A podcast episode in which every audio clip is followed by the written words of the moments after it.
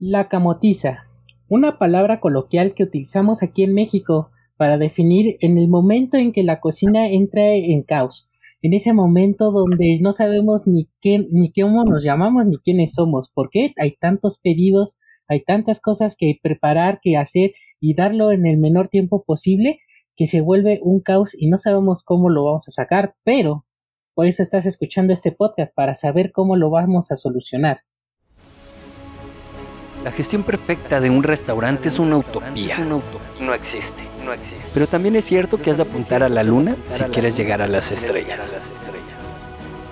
Bienvenidos a Restaurante 10X, el podcast donde desarrollamos una visión total, global, 360, para lograr el éxito en tu restaurante. Y para ello contamos con más de 10 expertos del sector que van a traernos en cada uno de los episodios sus mejores herramientas, estrategias de marketing, gestión y servicio. Tú que eres valiente, líder de tu restaurante y soñador, acompáñanos en esta utopía. ¡Arrancamos! Hola, bienvenidos a un nuevo programa, un nuevo capítulo de esta nueva temporada de Restaurantes 10X. Soy Alejandro Castillo y tengo el gusto de estar con este Víctor Augusto Segura. ¿Cómo estás, Víctor? ¿Qué tal? Un saludo, Alex. Mucho gusto. Aquí en un episodio más de este grandioso podcast que realizamos para ustedes y donde les damos consejos y donde pueden encontrar y solucionar varios de sus problemáticas dentro de este ramo. Exacto, venimos aquí para ayudar a todos nuestros amigos restauranteros y que puedan tener una mejor mm, experiencia tanto ellos como sus comensales. Bueno, entonces empecemos con el tema. ¿Cómo es el momento en que nos damos cuenta que empieza esto de la camotiza, como dijimos al principio del programa? ¿Cómo nos damos cuenta que estamos entrando en un caos? ¿O cuál es ese punto de inflexión donde decimos ya perdimos la batalla. Para ti, Víctor, ¿cuál es ese momento en que, en que entra el rush, entra el caos, entra la camotiza? O sea, ¿cómo le identificamos? Primero, ¿cómo identificamos este, este problema? Bueno, mira, muchas de las veces en las que eh, nos, nos damos cuenta que ya hay algo por venir, algo grande, es porque pues claramente muchas veces si, si tenemos la perspectiva o la vista del salón del restaurante, si vemos que está lleno y no ha entrado ni una comanda es cuando dices esto va a estar feo. Porque por lo general llega la gente al mismo tiempo y pues puedes ver lleno el restaurante y que no entra ninguna comanda, pero ahí es cuando ya sabes que todos van a entrar al mismo tiempo y es cuando puedes empezar a originar caos. Eh, este, esto se origina desde, o sea, desde la entrada, ¿no? Obviamente si no hay una buena organización dentro de, de tu lugar de trabajo, eh, pues obviamente eh, tienen que, llevar sus tiempos desde la hostes, como veíamos en, el tema pasado de comunicación. Este, si lleva su tiempo la hostes, si llevan bien sincronizados los meseros, capitán, obviamente todo es trabajo en equipo y se debe saber organizar desde un principio para poder evitar o para poder caer en el caos, ¿no? Pero pues en este, en este podcast vamos a tratar obviamente hay, hay este, situaciones que son inevitables y para eso es este podcast, para tomar esos puntos, tocarlos y tratar de evitar o si ya caímos en el caos, pues poder solucionarlo, ¿no? Sí, exacto. Como acabas de mencionar, eh, es algo muy importante para tratar de evitar esto, tener buena comunicación. Así que los invitamos a que escuchen el programa de la comunicación, de tener una buena comunicación en la cocina Ahí pueden ver en la lista de reproducción. Si es que no han escuchado ese podcast, está muy bueno para ir entendiendo que lo más importante de todo esto es la comunicación. Ah, un punto importante que acabas de decir es que cuando vemos que hay mucha gente y de repente ¡fum! Sabemos que va a llegar todo de golpe. Digo, no, no siempre, porque puede ser que llegue una mesa grande y de repente mesas chiquitas y esa mesa grande es la que nos va a generar este caos, este problema de de la camotiza porque pues hay que sacar pues los pedidos de la mesa grande primero que las de las mesas chiquitas porque es la comanda que entró, que entró antes. O tú crees que deberíamos eh, para evitar tener tal vez aglomeraciones y caer en este caos de, pedidos hacer primero lo de las mesas chiquitas y luego la mesa grande o, tú cuál sería la, la sugerencia de cómo se tendría que organizar todo esto para no caer en este caos, en esta camoticia y, y ahora sí que rezarle a Dios para que no nos, no nos moramos en el momento.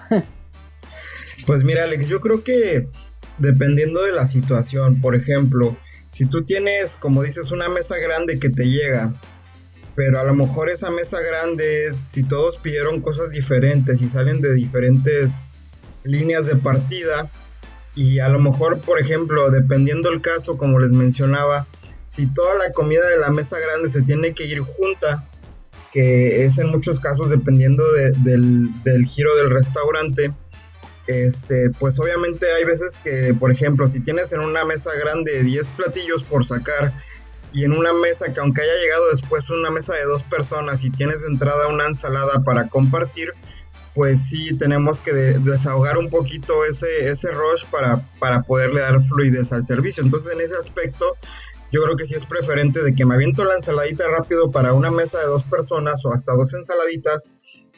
Y aunque haya llegado después, lo bateo primero, lo saco primero de servicio para mm, ya después poder batear la mesa grande y que todo salga al mismo tiempo y que todo salga en, temperatura, en forma y todo lo que, lo que conlleva tener un, buen, buen servicio de, de, comida, ¿no?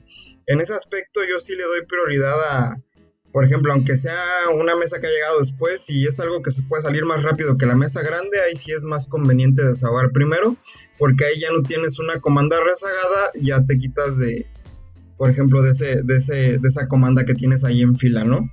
Para mi perspectiva, ese es el, mejor de los casos. Ok, pero por ejemplo, aquí me empiezan a surgir muchas dudas, porque también tenemos que dar, ponernos a, a pensar cómo organizar esto de acuerdo al servicio que damos, ¿no? Porque aquí estuvimos comentando que tal vez sería como un sistema tradicional, vamos a llamar. Pero recordemos que hay diferentes formas de, restaurantes. Por ejemplo, ¿cómo sería una opción si mi restaurante es eh, un restaurante de fast food, de comida rápida, y de repente te empiezan a llegar comandas, comandas? Yo sé que tienen el equipo, estoy de acuerdo, pero aún así se puede llegar el caos en que son pedidos muy grandes, muy grandes, y entonces tienes el pedido de los que te pidieron en, en, sala, ¿no? Aparte tienes el pedido de los de servicio a domicilio. Más aparte tienes el pedido tal vez de la gente que es de takeaway que nada más te pide y se va. Entonces, ¿cómo organizas? ¿Quién tendrá la prioridad de...? Porque el de servicio a domicilio, pues tienes un tiempo para entregarlo, ¿no? En cambio, los de...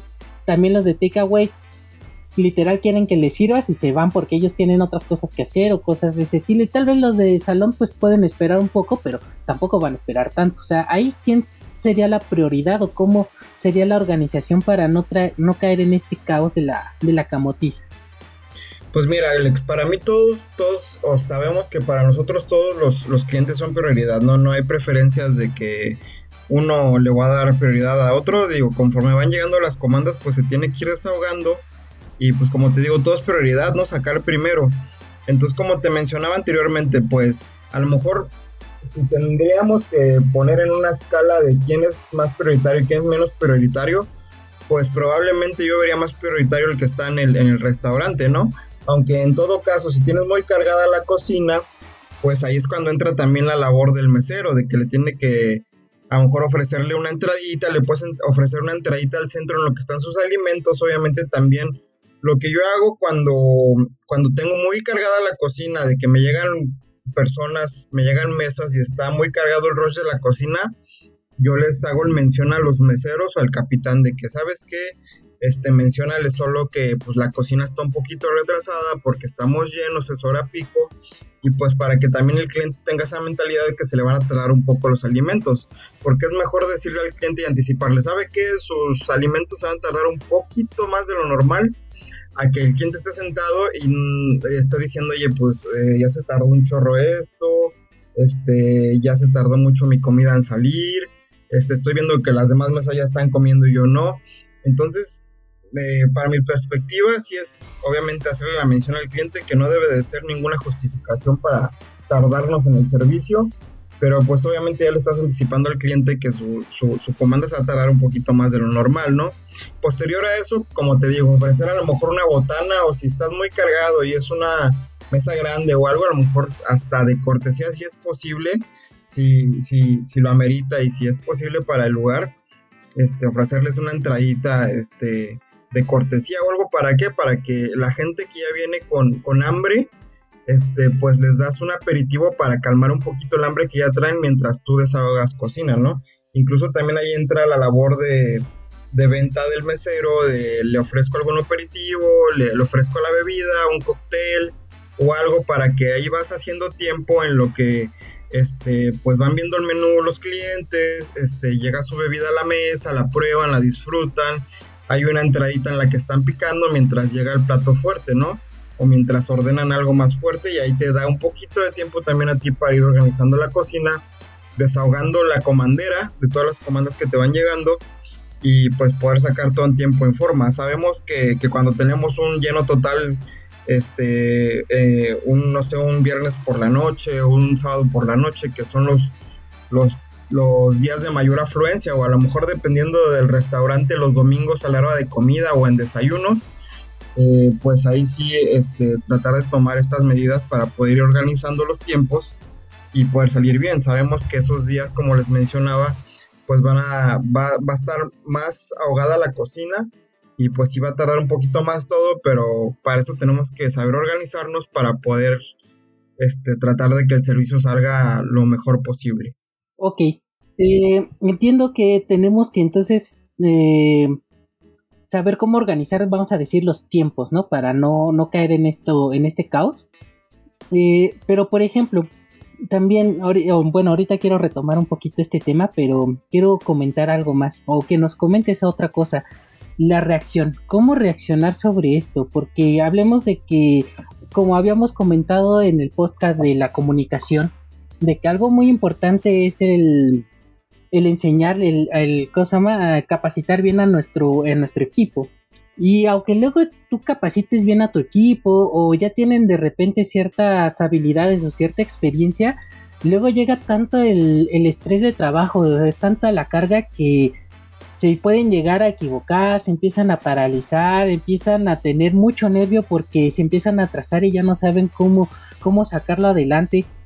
¿Cómo crees que debería uno reaccionar? O cómo, o mejor dicho, el chef o el jefe, el capitán de meseros, cómo deben de reaccionar? Porque ellos son los líderes, el que, el, los que dicen cómo se tiene que manejar esto. ¿Cómo ellos tienen que reaccionar cuando empiezan a ver que su equipo de trabajo se empieza a tener estas fallas. Estas fallas más que todo son fallas emocionales porque sienten la presión. ¿Cómo, se, cómo es la reacción? ¿Cómo deben de, de ser este, cómo reaccionar ante esto? Claro, mira, muchas veces de, la, de las situaciones en las que a lo mejor hay alguna falla en el servicio o nos encamotamos. Hay muchas veces que le llamamos camotizas mentales porque te encamotas más por mentalmente lo que, lo que está pasando o obviamente comienza la frustración, comienza la desesperación. Muchas personas se pueden llegar a bloquear ante tanta carga de trabajo porque pues sabemos que en un restaurante este, a lo mejor la gente que, que no, ha, no ha trabajado dentro de una cocina o no sabe todo el sistema en el que se trabaja dentro de un restaurante, pues es todo rápido, ¿no? O sea, más allá de que el cliente pueda esperar o no pueda esperar o quiera las cosas rápido, pues no es lo mismo servirle a la mesa de tu casa de a lo mejor 5 personas o 10 personas a servirle a un comedor de 200 personas o hasta 400 personas o incluso hay restaurantes que tienen 800 personas por turno. Entonces ahí pues todo como dices comienza desde la comunicación como lo hablamos la vez pasada y pues también yo creo que tenemos que mantener la cabeza fría, tanto eh, los cocineros o los meseros como el personal que es encargado, ¿no? De los ejecutivos. Todo empieza con una buena planeación, por ejemplo. Si tú tienes un buen mise en place hecho, pues obviamente no vas a tener necesidad de estar haciendo cosas a mitad de servicio, ¿no? O hay veces que incluso tú tienes tu mise en place hecho, pero eh, tuviste un, un, servicio más de lo esperado, entraron más personas de lo que tú esperabas, que obviamente siempre tienes que estar preparado con un poquito más, pero si se te dobló la cantidad que tenías normalmente en un servicio de un viernes o de un sábado, de cualquier día de la semana, pues a veces sí sabemos que se nos termina, ¿no? Y es lo que hablamos la vez pasada la comunicación, de que si realmente se te termina una proteína, pues avisar. Pero por ejemplo, uno como cocinero, si se te termina algo de la preparación, del, del, de la prep que tuviste, del mise en place antes hecho, no sé si a lo mejor es este cebolla picada o, o cilantro o a lo mejor este un aderezo que no tenías mucho y se te terminó, pues tú sabes que es un es algo complementario dentro de un platillo y pues no puedes mandar el platillo sin ese tipo de guarnición o sin ese tipo de aderezo, sin ese tipo de, de salsa. Entonces, pues obviamente tienes que también uno como cocinero tiene que, que, estar este, altamente capacitado y con mucha experiencia para poder resolver sus problemas de inmediato, ¿no? Entonces yo creo que es desde un principio, por ejemplo, también tienes que tener, volvemos a la comunicación, mucha comunicación con tu equipo de cocina, en este caso estamos hablando nosotros como, como, como cocina, ¿no? Como jefes de cocina. Eh, tienes que tener mucha comunicación en cuanto a que, a ver, este, es hora de, es la hora del servicio, vamos a estar todos concentrados, vamos a estar todos enfocados, no, tener la lo menos de distracción posible, ¿no? O sea, tanto como chef como cocinero, enfocarte en, en escuchar, porque obviamente el, chef es la voz, es, la voz de la comandera o es la voz de las comandas que llevan el, el mesero a la cocina. Y pues también si tú tienes buena comunicación con tu equipo y si tu equipo te sabe escuchar, tienes que tener también ciertas palabras clave para que el equipo las pueda entender, pueda descifrar lo que tú le estás comunicando a ellos y ellos puedan trabajar en base a eso. También dentro del mismo equipo de trabajo entre compañeros de área de cocina, por ejemplo, tiene que haber comunicación entre los de la fría con los de la caliente, con los de botanas, con los de parrilla ¿Por qué? Porque una mesa pues se compone de diferentes platillos de diferentes áreas. Entonces, por ejemplo, si tú le pides este, si te entra una comanda que lleva una ensalada una entradita que está más rápido que un corte de carne o que algo que lleva más, más tiempo de cocción o más tiempo de preparación, pues tratar de que todo salga a tiempo. Por ejemplo, si tú le cantas una ensalada, como te repito, y algo de parrilla, pues saber la de las entradas que tiene que tomarse su tiempo para que todo salga al mismo tiempo, porque hay veces que a lo mejor me ha tocado que el de la fría o la de la fría, la chava de la fría, este, ya te, entrega el plato, la ensalada hecha y pues al corte de carne le faltan 20 minutos, ¿no? 15 minutos. Entonces, pues, ¿qué va a pasar? Que como la, la, lechuga ya está aderezada o se te puede empezar a resecar la entrada o la ensalada se te puede empezar a aguadar de más. Entonces, todos esos factores, este, pues conllevan a que salga algo bien, ¿no? Entonces, también entre ellos tener comunicación de que, ¿sabes qué? Pues a lo mejor, o el de botones le entró algo que nada más metes a la freidora, lo sacas y está listo, pero pues sabemos que a lo mejor un platillo más elaborado pues se va a tomar más tiempo. Entonces también ahí entre ellos tiene que haber cierta comunicación para que todo salga en orden y en forma, ¿no? Claro, la comunicación, volvemos a decir, es lo más importante en este, en este medio, en este trabajo algo que me gustaría incluir eh, con mi experiencia, y mejor dicho, de mi experiencia, es que algo importante para no caer en esto también, en esto de la camotiza, en este estrés, es saber llevar los tiempos.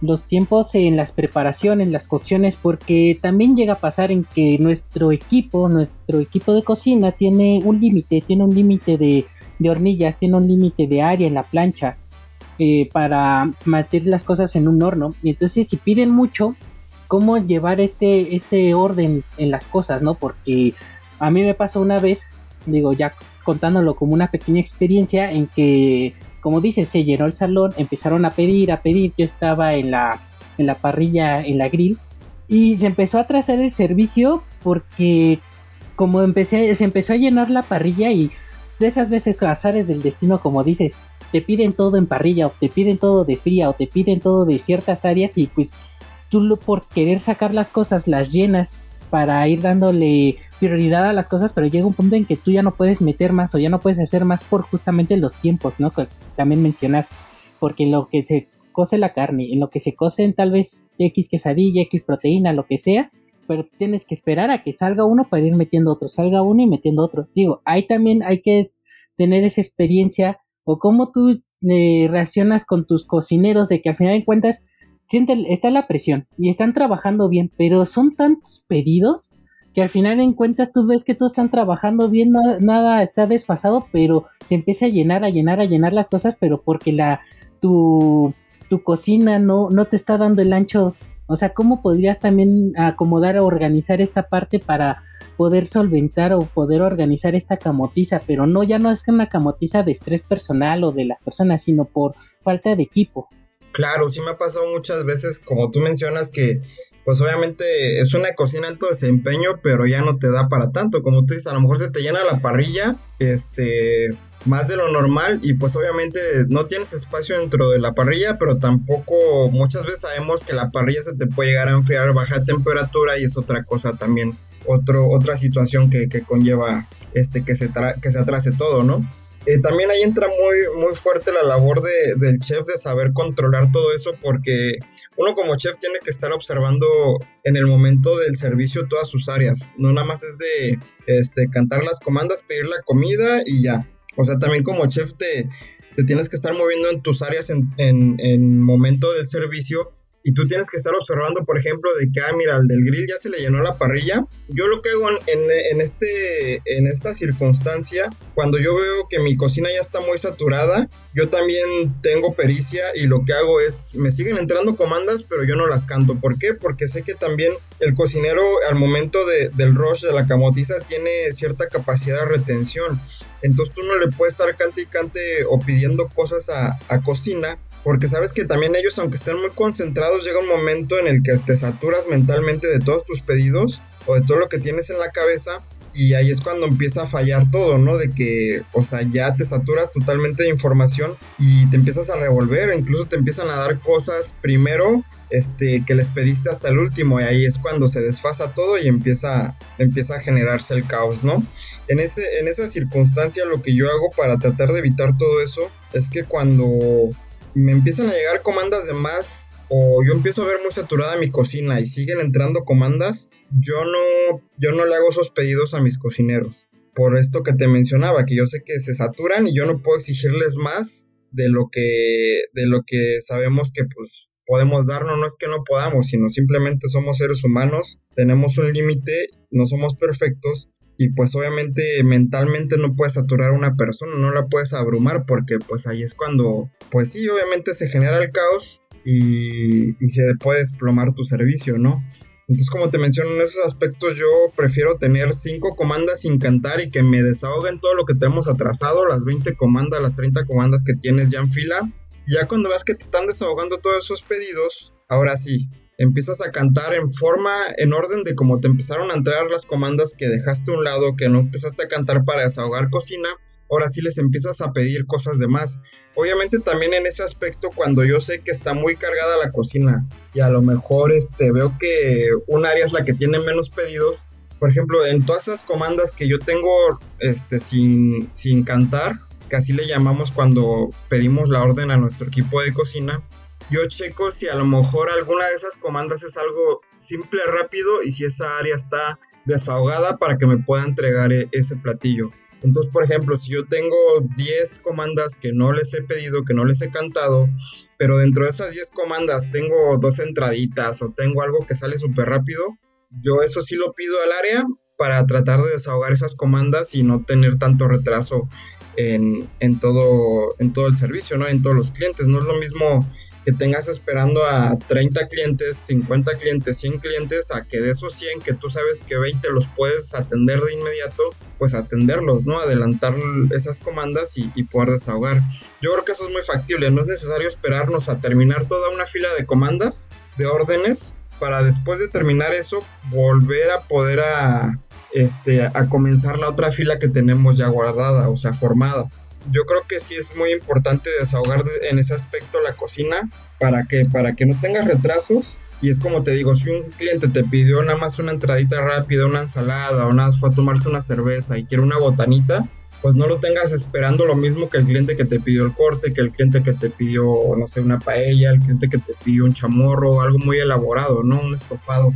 Eh, entonces sí, sí, en mi, en mi parecer, en mi experiencia, y ese es un buen tip que yo les, les daría para poder desahogar su cocina. Si tienes cosas que sabes que te van a salir rápido, pues mándalas primero, aunque el cliente haya llegado después, pero pues ahí ya es por, por decisión y por tip, por experiencia les digo que pues sí, saquen primero lo, lo sencillo, lo rápido, aunque tengan más fila.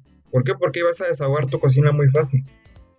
Ok, sí, exacto. Uh, el saber organizar o cantar no solamente es estar diciendo que entra, que entra, que entra, sino también uno debe de llevar eh, qué es lo primero, qué va de primer plato, segundo plato, si hay cosas rápidas, sacarlas primero y sucesivamente para no, no cargar la cocina y llevar un orden. Y bueno, ahorita podríamos decir ¿qué tips o qué cosas necesitamos para salir en esto para que no o no caer en estos casos, en estas camotizas o para poderlas controlar? Tú ya comentaste, por ejemplo, ahorita el saber organizar las comandas, el saber cómo desahogar, ¿no? El ir este llevando este este orden. Yo puedo comentar sobre tener bien los tiempos de preparaciones y las cocciones de las cosas para ir sabiendo qué se tarda más, qué se tarda menos y ir dándole esa prioridad a una cosa u otra. Como tú dices también, si vas una ensalada y una carne, pues no vas a preparar la, la ensalada, vas a preparar la carne, ya cuando vaya casi terminar la carne, preparas la ensalada y también tener bien almacenado tu mise tus demás cosas, tus pre, para que aunque se acabe, tú sabes que en tu cámara fría, en tu, en tu refrigerador o donde lo tengas guardado, hay para que luego luego agarres y todo. O sea, tener almacenados productos de uno o dos días en refrigerador realmente no va a crear tantos inconvenientes. Hablando en esto de las salsas y guarniciones, lógicamente. ¿Qué otro tip nos puedes decir, Víctor, para no caer en esta parte de la camotiza o evitarla o saber cómo reaccionar o comportarnos ante ella? Pues mira, como ya habíamos mencionado, la base de todo es la comunicación. Eso sería yo creo que para mí lo más importante. Lo segundo es saber trabajar y saberte organizar con tu, con tu equipo de trabajo. Saber cómo, cómo funcionan ellos ¿no? en estas situaciones. Tú debes de conocer cómo funciona cada uno de ellos en este tipo de situaciones de cuando se te llena un restaurante en medio del rush. Porque pues recordemos, no todas las mentes ni todas las personas funcionan igual. Entonces, en este aspecto, por ejemplo, eh, yo he tenido equipos que saben escuchar muy bien y se saben las palabras claves que yo les digo. Un ejemplo es de que al momento de cantar una comanda, si yo les canto trabaja y se va, es porque inmediatamente en cuanto lo tengan, pues me lo van a dar, ¿no? O de que trabaja y como vaya saliendo, ya saben que no se tiene que ir toda la mesa junta, sino cada quien como vaya teniendo su platillo te lo va dando y tú lo puedes ir mandando sin necesidad que se vaya toda la mesa junta, porque a lo mejor son cosas al centro o a lo mejor la mesa es una familia que no le importa comer todos al mismo tiempo, sino les importa ya comer como vaya llegando la comida. Entonces en, ese, en esas situaciones, pues si es como vaya saliendo me la vas dando. Otra es de que si en una comanda tú sabes que tienes algo de grill, algo que se tarda más y algo que se tarda menos, como una entrada, tú saber cómo trabaja cada persona de tu área para saber si tú le cantas desde un principio todo, pero tú le puedes decir a la de las, a de las entradas o al de las entradas, este, yo te lo pido cuando se vaya, porque yo te lo voy a pedir cuando ya me, den, me vayan a dar lo del plato fuerte, ¿no? O, o cuando vayan a dar algo que se tarda más. O lo que puedes hacer es tú estar observando cómo está trabajando, cómo están elaborando las órdenes tus cocineros para que tú en cuanto veas que le va a faltar cierto tiempo al corte de carne o le va a faltar cierto tiempo a un platillo más elaborado, tú decirle al de las entradas o a la de la mesa fría o al de las botanas, ¿sabes qué? Trabájame esto. Obviamente esto solo funciona cuando no están tan cargados de trabajo las demás áreas, porque si tú se lo cantas a la mera hora, pues obviamente ya van a traer en fila algo y no te van a dar tan de inmediato lo que les estás pidiendo. Entonces, tanto los cocineros como, como uno como jefe, como chef, tiene que saber sincronizar sus tiempos, ¿no? Entonces, este, eso es muy importante. También, también uno como chef tiene que llevar el orden de sus comandas porque recordemos que muchas veces en muchos restaurantes y obviamente en otros no, se lleva un tiempo de, de comida. Por ejemplo, hay primer tiempo, segundo tiempo, tercer tiempo. Incluso hay restaurantes que llevan ocho tiempos, 12 tiempos de comida en menús de degustación y ahí tú te tienes que saber cómo organizarte para ir pidiendo las comandas, incluso sincronizarte junto con el capitán o con el mesero de que este, si tú tienes una mesa con tres tiempos y te pidieron las entradas, ya las mandaste, tú irte sincronizando con el mesero y decirle, oye, ¿sabes qué? ¿Cómo va esta mesa? Eh, tú saber hace cuánto mandaste las entradas, calcular más o menos cuánto se lleva un cliente en comer, que recordemos que no todos los clientes comen igual, unos se tardan más, otros tardan menos, pero sí llevar esta sincronía con el personal de salón y tú preguntarle, oye, este, ¿ya terminó sus entradas tal mesa? O ¿cómo ves? Ya me lo termina tal mesa, ¿por qué? Porque tú sabes que cuando termina el primer tiempo, pues prácticamente uno como, como comensal, no sabe cómo se trabaja tal vez en cocina. Entonces uno termina su primer tiempo de comer, te recogen los platos, se los llevan y tú esperas a que, a que te llegue inmediatamente el segundo tiempo, ¿no? O a lo mejor ahí ya es labor del mesero de, comentarles, ya les traigo su segundo tiempo, ya les traigo su otro plato y saber ir sincronizando ahí para que también en cuanto haya comunicación de salón a cocina, el mesero te diga, ya chef, mándame el segundo tiempo. O sabes qué, chef, venme preparando el segundo tiempo porque las personas ya están terminando de comer y ahí tú ya vas previniendo el retraso en, en, sacar las órdenes de cocina. Entonces, también no solo es dentro de cocina, sino también, como decíamos en el tema de comunicación, es un conjunto que se debe tener entre cocina y salón para que todo salga muy bien. Entonces yo creo que ese es otro punto clave este, a tomar en cuenta la comunicación con, con el personal de, de salón, ¿no? Ok. Sí, yo creo que realmente esto todo esto se puede evitar siempre y cuando se tenga una buena comunicación. Para eh, eh, hay veces que va a ser inevitable, hay veces que no lo vamos a poder este, evitar porque va a llegar una mesa grande, va a llegar, va a llegar la gente de golpe. Entonces la mejor opción siempre es tener todo bien organizado, tener un plan y algo que quiero agregar es el conocer bien tu menú y conocer bien los tiempos y la infraestructura de tu restaurante porque como mencionamos, eh, si tú no conoces bien tu menú, todo lo que puede hacer tu equipo de trabajo, tanto la, maquinaria como las personas, vas a, caer más fácil en este problema del caos o de la camotiza, porque si tú sabes que un producto, tu menú es muy largo y tienen muchas variantes, pues es más fácil que se te acaben insumos o que te falte algo o que los mismos cocineros se equivoquen, se confundan porque el menú también es muy largo es ahorita ya la tendencia es tener un, menú corto. Entonces yo creo que también una buena recomendación sería tener un menú un poco más definido, más corto, para que sea más ágil todo esto de la de las preparaciones y sea más este más organizado.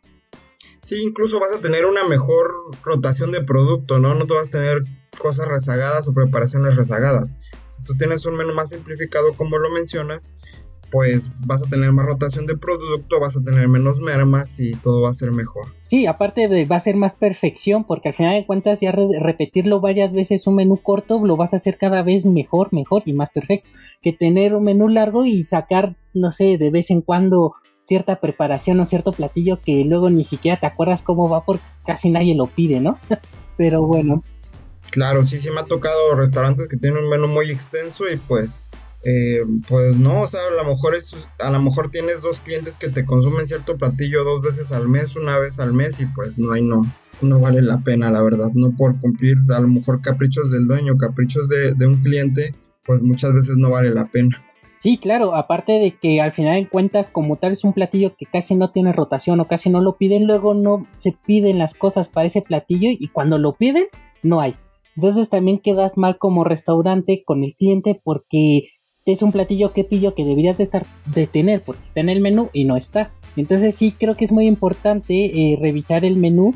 Por eso también los invitamos a que nos sigan escuchando porque posteriormente vamos a tener un podcast dedicado solamente al diseño del menú y vamos a estar hablando varias cosas interesantes de cómo hacer un buen menú, cómo mejorarlo y se van a venir cosas interesantes. Entonces no nos dejen de escuchar. Y por último, Víctor, algo, algo que nos quieras decir, algo que con lo que, con lo que quieras este, terminar este podcast. Pues sí, fíjense, más que nada, sabemos que este tema es muy extenso. Eh, si ustedes creen que se nos pasó un punto por tocar, digo, a lo mejor yo también siento que hubiera unos puntos que también podemos haber tocado, pero para no hacerles más exhaustivo el podcast, eh, pues les invito a que nos ayuden con sus comentarios y recomendaciones. Ah, saben que pues no se pueden tocar todos los puntos de, un jalón.